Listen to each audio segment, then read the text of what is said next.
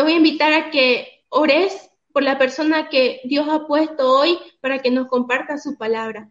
Él es Orlando y vamos a pedirle al Señor que derrame su espíritu. Ven, amado Espíritu Santo, sobre la vida de Orlando.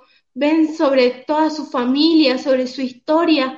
Ven, Espíritu Santo, y derrama, sus cari derrama tu carisma sobre él. Ven y enciende un fuego ardiente en su corazón. Y ese fuego sea, Señor, tu palabra. Esa palabra que hoy toque nuestra vida, esa palabra que escudriñe nuestro ser, que nos haga abrir los ojos a la realidad que tú quieres que vivamos.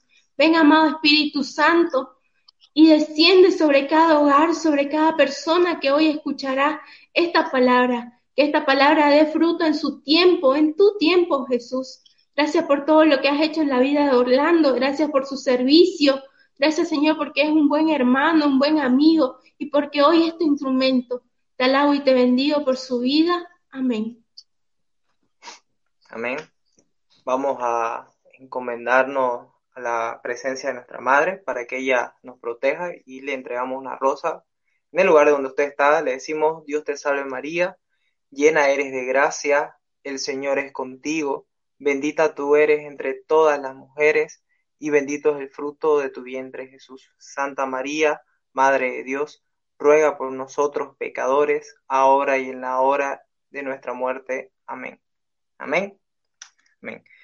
Antes de empezar, le voy a dar chance a que usted pueda ir etiquetando a algunas a más personas en la grabación, en esta, en esta palabra de esperanza, para que así si usted se le viene a la mente a alguien, créame que es porque Dios está poniendo a esa persona en su corazón no, no limite este mensaje solamente para usted, sino que ahí en los comentarios vaya etiquetando, que créame que Dios habla a través de usted. Entonces, usted dígale, Señor, ¿a qué persona querés que etiquete hoy?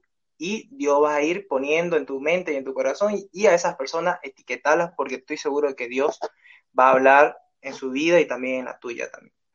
El tema de hoy es el amor que transforma vamos a hablar sobre el amor y es un tema es un tema que quizás eh, en este tiempo no se está escuchando mucho, el tema del amor. normalmente en las noticias ahorita estamos viendo que, orgullo por acá, que, que malas noticias por acá, que enfermedades por todos lados, entonces no hay cabida para el amor. Entonces hoy vamos a hablar del amor. Y yo venía pensando con el tema del amor y era inevitable no, no hacerme esta pregunta de quién alguna vez no, no se ha enamorado. ¿Quién alguna vez no se ha enamorado? ¿Quién alguna vez estuvo totalmente enamoradísimo por una persona? Me imagino que todos ahí, quienes están viendo esta, esta palabra esperanza, me imagino que todos en algún momento nos hemos enamorado de alguien. Yo personalmente me, en toda mi vida, me he enamorado unas cuatro veces, pero las dos primeras de colegio, eh, cosas totalmente como de niño, pero las dos últimas realmente eh, era un amor totalmente profundo que golpeaba el corazón. Entonces me imagino que todos hemos experimentado el estar enamorado, hemos experimentado cómo es ese sentimiento de que el amor golpee tu corazón y te haga perder todos los sentidos. Entonces, algunos se enamoran incluso más veces y más rápido que otros. Por ejemplo, yo tengo un amigo que espero que lo esté viendo, que, que más que un amigo es un hermano, que siempre le ocurría que se enamoraba bastante y él siempre nos decía, ¿saben qué chicos? Eh, hoy, pucha, me enamoré, vi, vi esta chica en el micro, vi esta chica en el otro micro, vi esta chica en el micro bajando, llegando a mi casa, o, ¿sabes qué? Me enamoré de esta persona. Y entonces, vivía enamorado.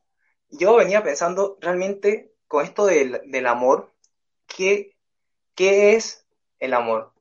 ¿Qué es ese amor? Porque lo venimos, lo usamos frecuentemente, lo hemos escuchado, entonces, ¿qué es realmente el amor?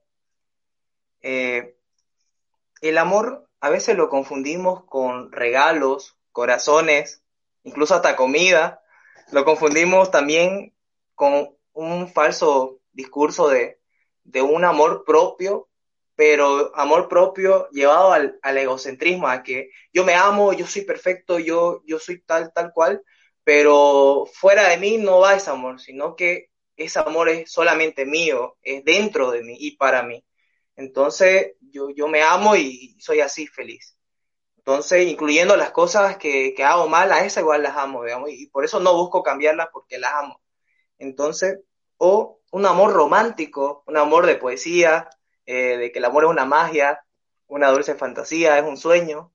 Entonces, vamos viendo de que varias personas han querido dar ese concepto de qué es el amor.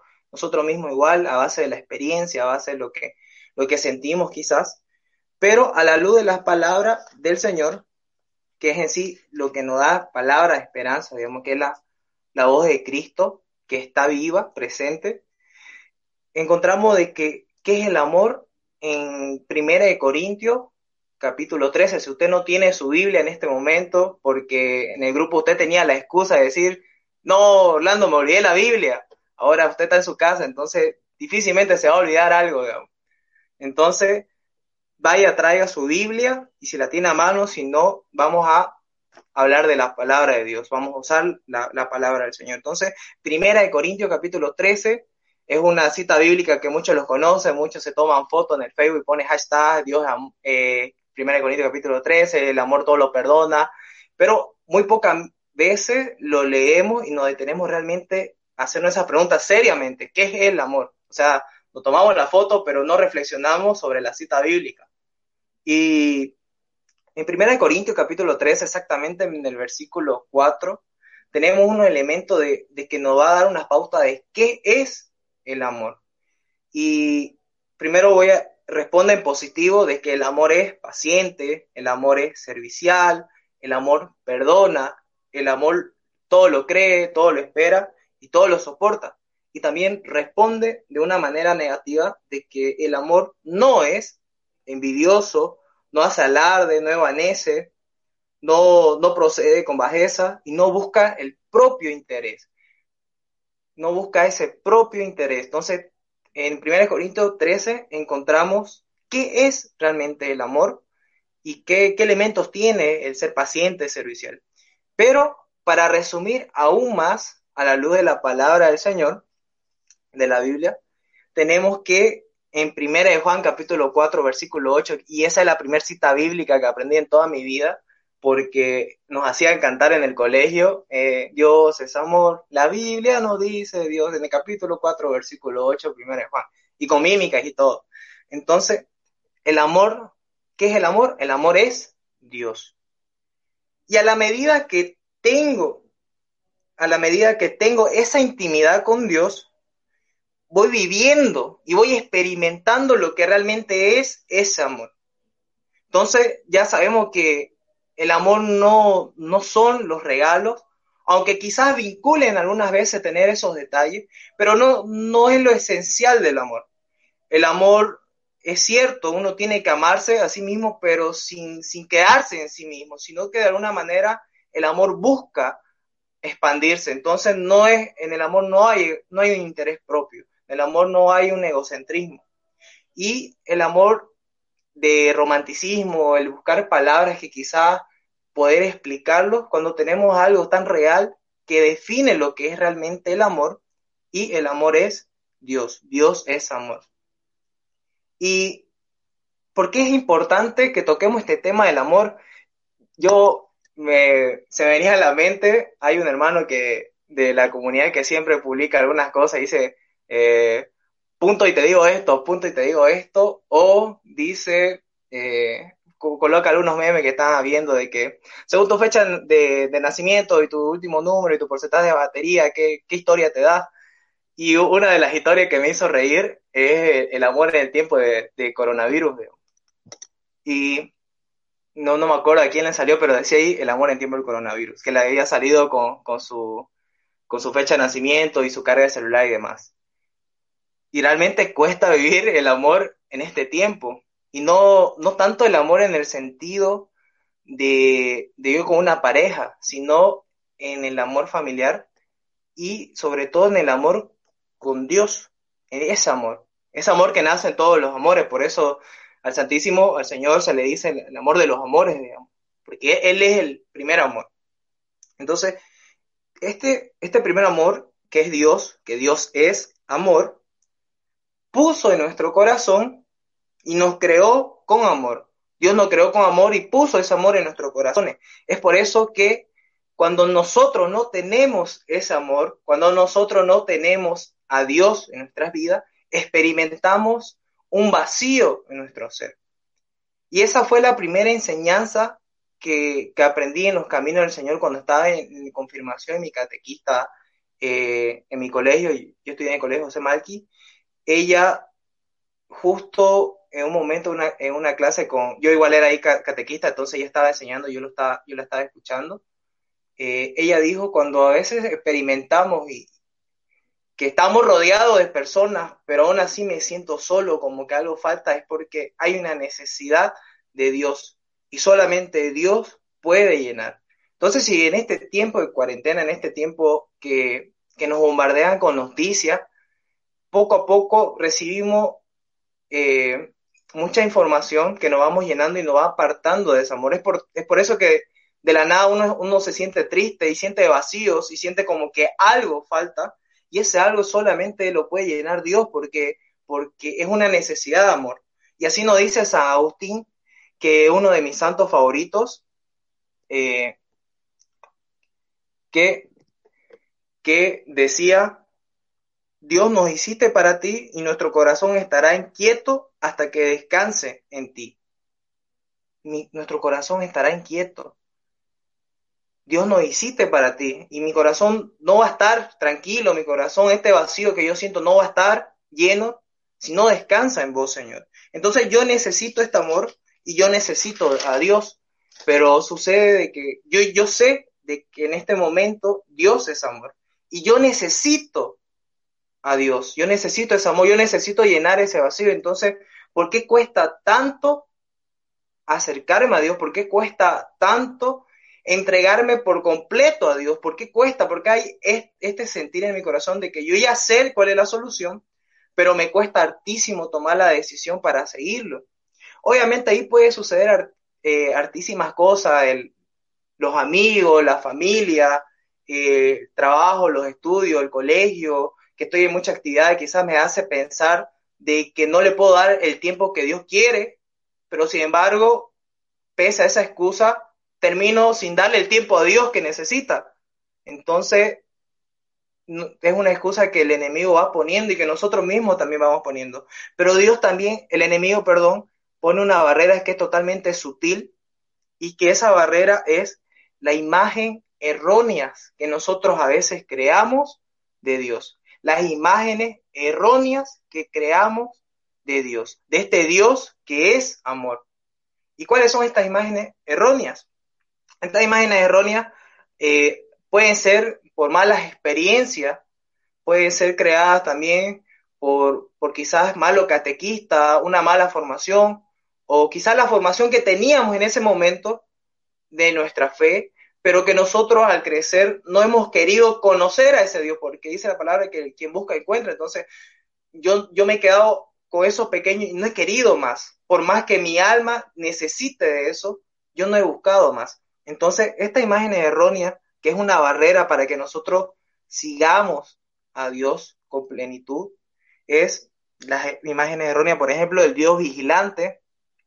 A veces pensamos que Dios es una persona en el cielo que nos mira cada rato, y es cierto, Dios lo ve todo, Dios es poderoso, pero lo llevamos a este vigilante en el sentido de que Dios es, autoritario, de que Dios está ahí controlándonos a, veces también pensamos de que Dios es sádico, de que a Dios le gustan meternos pruebas y pruebas y pruebas. Saliste de una prueba, Orlando, buenísimo, te, te pongo otra prueba. Saliste otra prueba, te pongo otra prueba. Y que Dios nos castiga y que porque nosotros nos portamos mal, pensamos de que Dios nos está castigando con una enfermedad. Y esto, esto para aclarar y que se nos quite la idea, Dios no puede castigarnos. Dios no, no castiga, al menos con, eh, con el sentido del sadismo, porque Dios es malo. ¿Por qué? Porque estaría en contra de lo que en esencia Dios es. ¿Y qué es Dios? Primera de Juan, capítulo 4, versículo 8. Dios es amor. Entonces, Dios no puede castigar con, maldad. Es cierto, en algunos momentos sentimos como que Dios nos está educando, como que Dios nos está llamando la atención y las llamadas de atención de Dios, créanme que sí son a veces duras, como que Orlando, no hagas eso, la conciencia ahí va, va activando, pero no es un Dios que castiga o porque haces algo malo, Dios te está castigando y por eso te estás yendo peor. Eso quitemos de nuestra mente porque va a ser una barrera para poder acercarnos a Dios. ¿Por qué? Porque no voy a entender la misericordia de Dios. Porque voy a seguir pensando de que mi pecado, de que mi falta, de que yo como soy ahorita como persona, una persona imperfecta, no puedo acercarme a Dios porque Dios me va a castigar. O podemos pensar de que me, le puedo hablar a Dios solamente cuando estoy bien y por tanto cuando estoy mal, no le hablo porque me va a castigar. Entonces tenemos que quitarnos ese concepto porque es una barrera que nos impide conocer a ese amor, a ese Dios. Otra barrera es el Dios contador que cuenta los pecados, al Dios permisivo también por el otro lado, al que, pero si Dios es amor, Dios perdona todo, entonces puedo hacer todo lo que quiera y sin embargo eh, Dios me va a perdonar. tampoco es así. Y ese Dios inalcanzable, ese Dios lejano, ese Dios que, que está allá arriba, y que se hace muy ajeno a mis problemas, ese Dios que no se preocupa, que cuando yo por mi familia para que se sane, Dios no me escuchó. Ese Dios lejano, el que no se mete en mi vida, ese Dios es muy lejano para mí.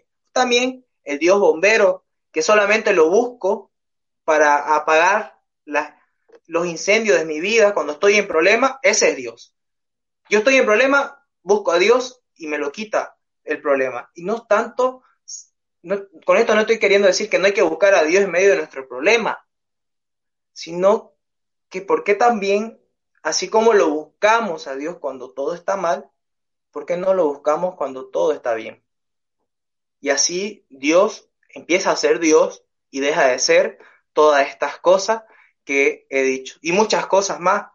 Todas estas imágenes erróneas de Dios no las comprendí solo por la lectura, porque alguien me las enseñó, sino que la llegué a comprender recién todo esto cuando conocí y tuve ese encuentro con Dios. Cuando conocí a Dios, es que me di cuenta de que yo tenía una visión extraña a Dios. Y si yo lo hubiera leído todo esto que, le, les enseñé o que les mencioné, yo quizás no hubiera caído a cuenta de que, de que Dios es, es todo lo opuesto a eso. Tuve que realmente experimentar y tuve que realmente vivir ese amor de Dios para poder conocer de que, hey, Dios no es vigilante, Dios no es aquel sádico, Dios no es aquel que cuenta los pecados, Dios no es aquel que, que te lo permite todo, Dios no es aquel eh, Dios lejano, sino es un Dios cercano, que se hace pequeño y que se queda en la hostia, en la Eucaristía, para, para quedarse con nosotros. Entonces, estas imágenes de Dios erróneas caen cuando yo tengo un encuentro personal con Dios, con ese amor, con ese verdadero amor que llena mi vacío. Entonces, cuando experimentamos el amor de Dios, todo, todo lo que creíamos conocer de Dios, conceptos, caen y empieza Dios a crear algo nuevo y empieza a transformarnos. Y ese es el verdadero amor que transforma. Ese es el verdadero amor que sana. Ese es el verdadero amor que está ahí y que realmente provoca un cambio en nosotros. Y antes, para que podamos orar, porque a veces por medio de las redes sociales perdemos el hilo bastante, entonces tampoco quiero alargarme, pero quiero que usted se quede con una imagen de Dios. Este Dios bueno, este Dios que está ahí presente, este Dios vivo, pero le vamos a dar una imagen que cuando yo venía orando por el tema, Dios me mostró a este Dios como Padre, este Dios como Padre y que muchas veces lo olvidamos. Decimos, Señor, dame esto o Jesús, dame esto, pero nos olvidamos de ese Dios Padre, ese Dios Padre que, no, que nos hace a nosotros hijos suyos. Y a veces decimos, ah, pero es que yo ya sé que Dios es Padre. Buenísimo, pero vos lo tratás como Padre, le contás tus cosas, entonces, esta imagen de Dios Padre solamente la podemos contemplar en el Padre misericordioso, en Lucas 15. en el Hijo pródigo o en la lectura del Padre de la Misericordia. Y una característica de este Dios Padre es que siempre toma la iniciativa. Número uno, este Dios Padre, esta imagen correcta de Dios, toma iniciativa. Y en 1 Juan capítulo 4, versículo 10, dice que Él nos amó primero. Que este amor no se trata de que yo lo haya amado, sino de que Dios me amó primero. No, no es un amor de por mis méritos, de que Dios me va a amar más porque yo haga las cosas mejor. Dios me ama y Dios no me puede amar más porque ya llegó al máximo de su amor. Tanto así que envió su a su unigénito Hijo a morir por, por nosotros, por nuestros pecados. Entonces, esa es la magnitud del amor de Dios. Y ese amor toma la iniciativa siempre. Ese amor es el que te busca. Ese amor es que, es que te busca por tu nombre, Claudia, Pablo, Nicolás y las personas que estén conectadas. Dios pronuncia tu nombre, no soy yo. Dios pronuncia tu nombre. En este momento, mañana, todos los días, Dios trata de llamar esa atención porque Él toma la iniciativa siempre con su amor y quiere estar ahí presente. Otro es que es un amor personal, que es un amor único, tuyo. En la, en la parábola del Hijo Pródigo, quienes no la saben por el, por el tema del tiempo, usted la va a leer en su casa, en Lucas 15. Hay dos hijos y, y este padre no ama más a un hijo, sino ama a los dos por igual. A los dos lo ama con profundo amor y es un amor personal y es un amor libre, porque este padre no, no es que le, le prohíbe la, la, ida a su hijo, no es que no, vos no te vas a ir de esta casa porque yo te he criado bien, no, este padre le da esa libertad a su hijo, le da esa libertad, le da la libertad también de volver también, y, es ese Dios que yo conocí, que conocí su amor, y es un Dios sobre todo de misericordia. Es un Dios, queridos hermanos, en este tiempo de, en este tiempo de cuarentena, en este tiempo de esta enfermedad, que nos sentimos apartados de Dios, quizás por nuestro pecado, incluso más allá de nuestra voluntad, porque no podemos salir, tenemos que entender de que la misericordia de Dios alcanza todo. Y cuesta entender esta misericordia, cuesta entender este amor de Dios. A mí me costó hartísimo entender este Dios Padre, confiar en ese Dios Padre, porque yo decía, Señor, yo no puedo confiar en un Dios tan bueno como vos, no porque no quiera, sino porque siento de que si vos me perdonás bastante, yo te voy a dar cada vez más poco, porque soy lo que soy, soy débil y me cuesta, soy pecador, te fallo bastante, Señor, no puede ser de que vos me perdones cada rato y me esperes como ese padre espera al hijo pródigo todos los días. Y es más que cuando esté yo a punto de volver, voy a estar ahí a medio camino, y me acortás el camino todavía para que yo siga caminando porque vos, vos no soportás verme herido. Y a mí me costó mucho entender esta figura de Dios Padre. Yo le decía, Señor, Señor, ya no quiero ser tu hijo, pero quiero ser tu siervo. Quiero ser tu siervo. Y eso está totalmente errado porque no es por mérito que nosotros somos hijos de Dios, es por mérito de Jesús, es por mera gracia del Señor que nosotros somos hijos de Dios. Y es ese amor del Padre que nos adopta como su Hijo, gracias a Jesús, es que nosotros experimentamos ese amor de Padre. Vamos a, orar.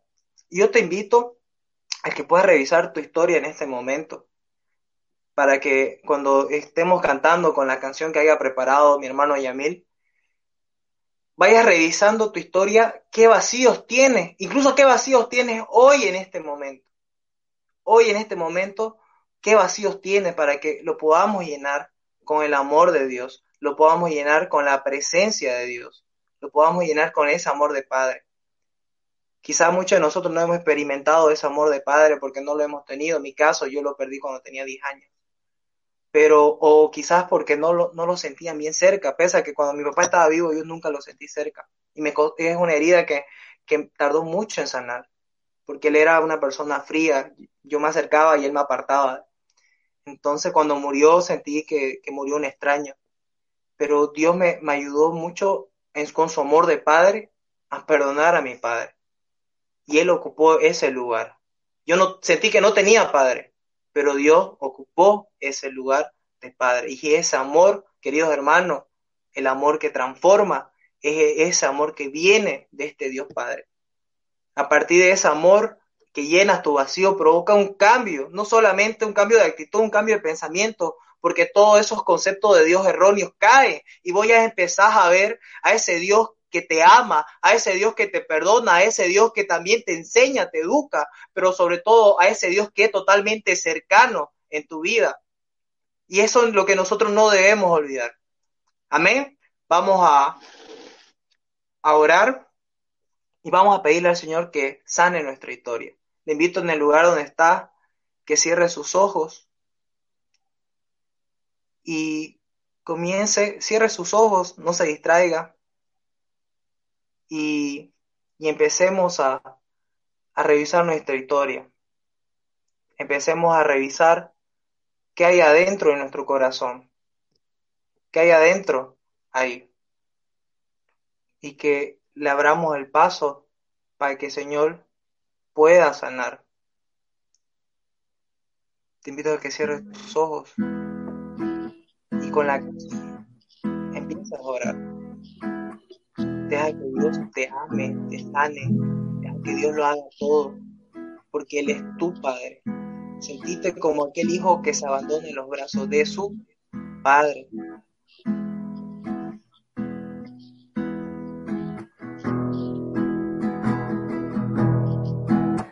Me dejo amar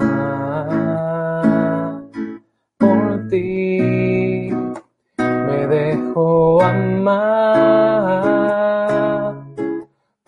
Ti. Tu amor está en este lugar. Me dejo amar. Me dejo amar. Me dejo amar por ti. Me dejo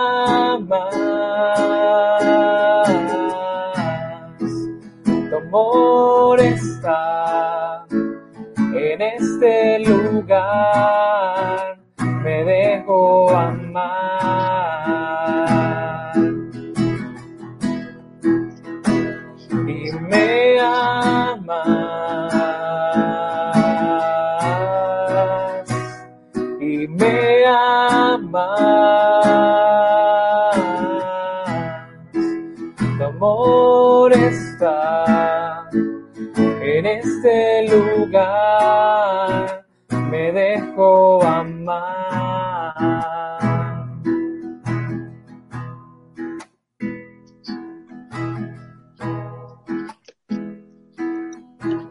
En el lugar donde estás, te invito a que cierres tus ojos y empieza, empecemos a orar.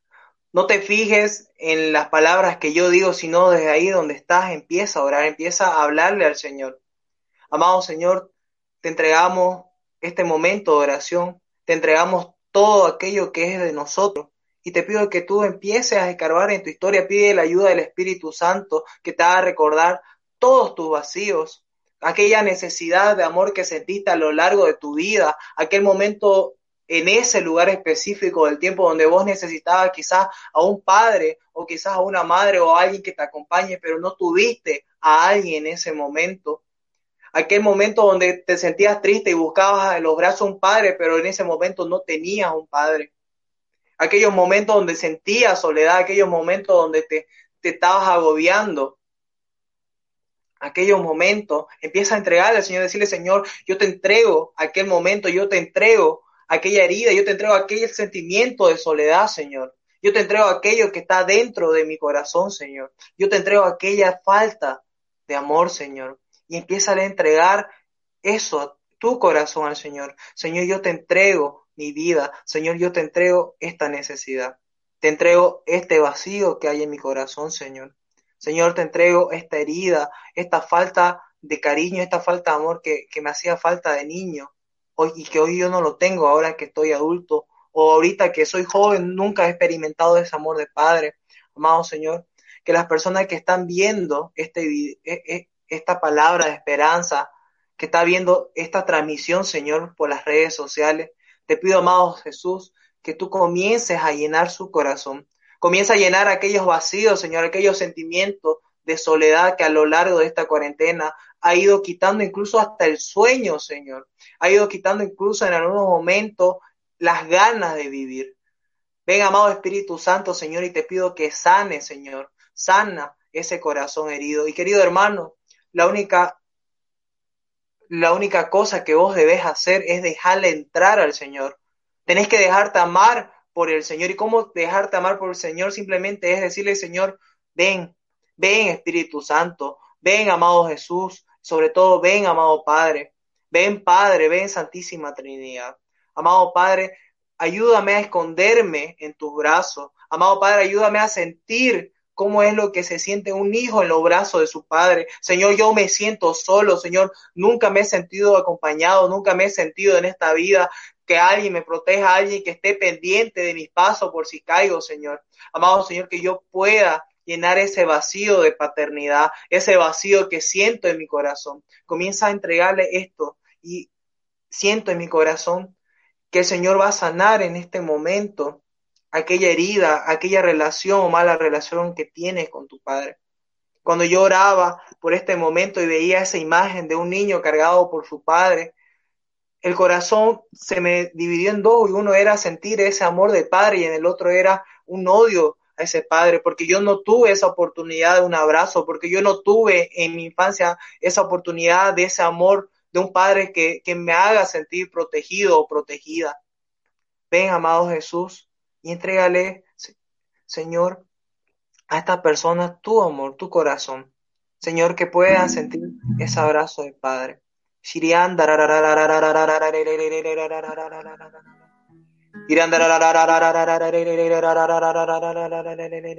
Siente ese abrazo de Dios Padre que te dice todo va a estar bien. Aquella herida, aquel rencor, ya suéltalo, porque estás aquí conmigo. Siriandara la basondara la barrendara la ba. O rondara la barashi endara la basay endara la barrondara la. Déjate amar por ese Padre. El Señor te dice, tú nunca has estado huérfano. Tú nunca has estado huérfano. Yo he sido un padre. Yo he sido tu padre. Y yo guío tus pasos. Y recibe esta palabra y agárrala Dios no deja desamparado ni a la viuda ni al huérfano. Y si tú perdiste en algún momento a tu padre, o sentiste que no tenías ese padre, o incluso esa figura de madre, Dios toma esa figura de paternidad. Dios te acoge con tu brazo, con sus brazos y te abraza.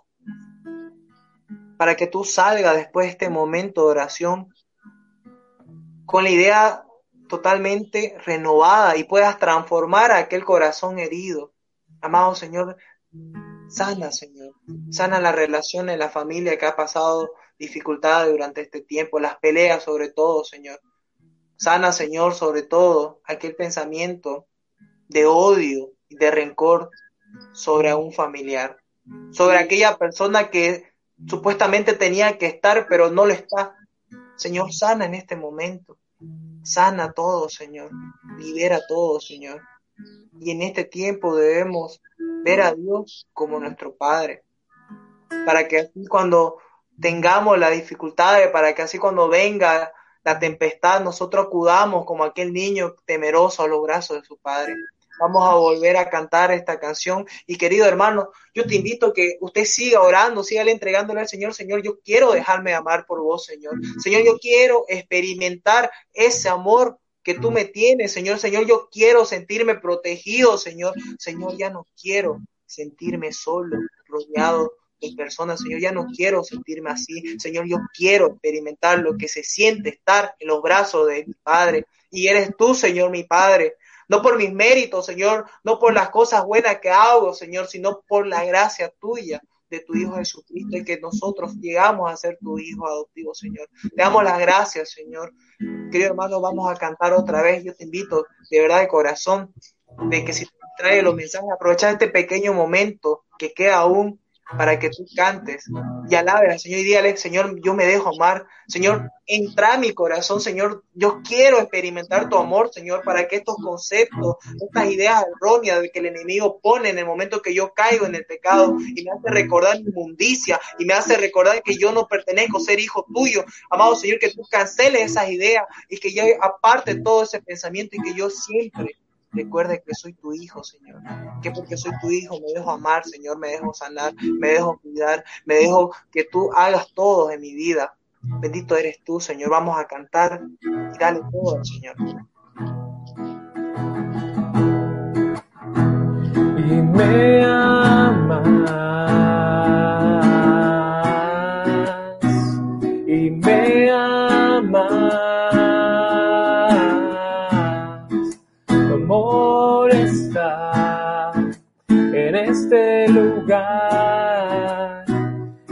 Me amas. Y me amas. Y me amas. Tu amor está en este lugar.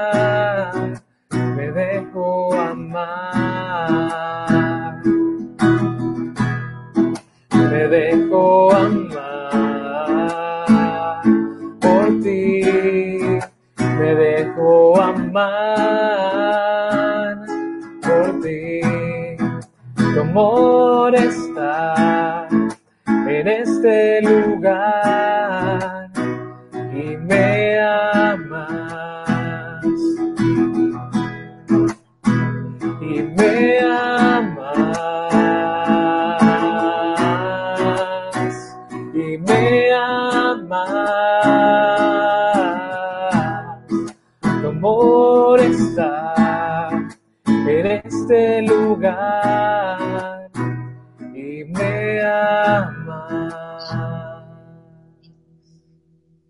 Sigue con los ojos cerrados y antes que acabe este momento cierra tus ojos y disfruta de esta sensación de lo que es sentirte en los brazos de tu Padre. Esta sensación de lo que es sentirte seguro en los brazos de tu Padre. Y que Dios con este amor que sembró en tu corazón que no sea un amor que te, te lo guardes, sino de que te animes a compartirlo con tu familia, a compartirlo incluso con, con aquellas personas que, que había una herida y que Dios ha sanado, que puedas perdonar, porque en ese amor que Dios ya ha sembrado en tu corazón tiene que seguir dando fruto.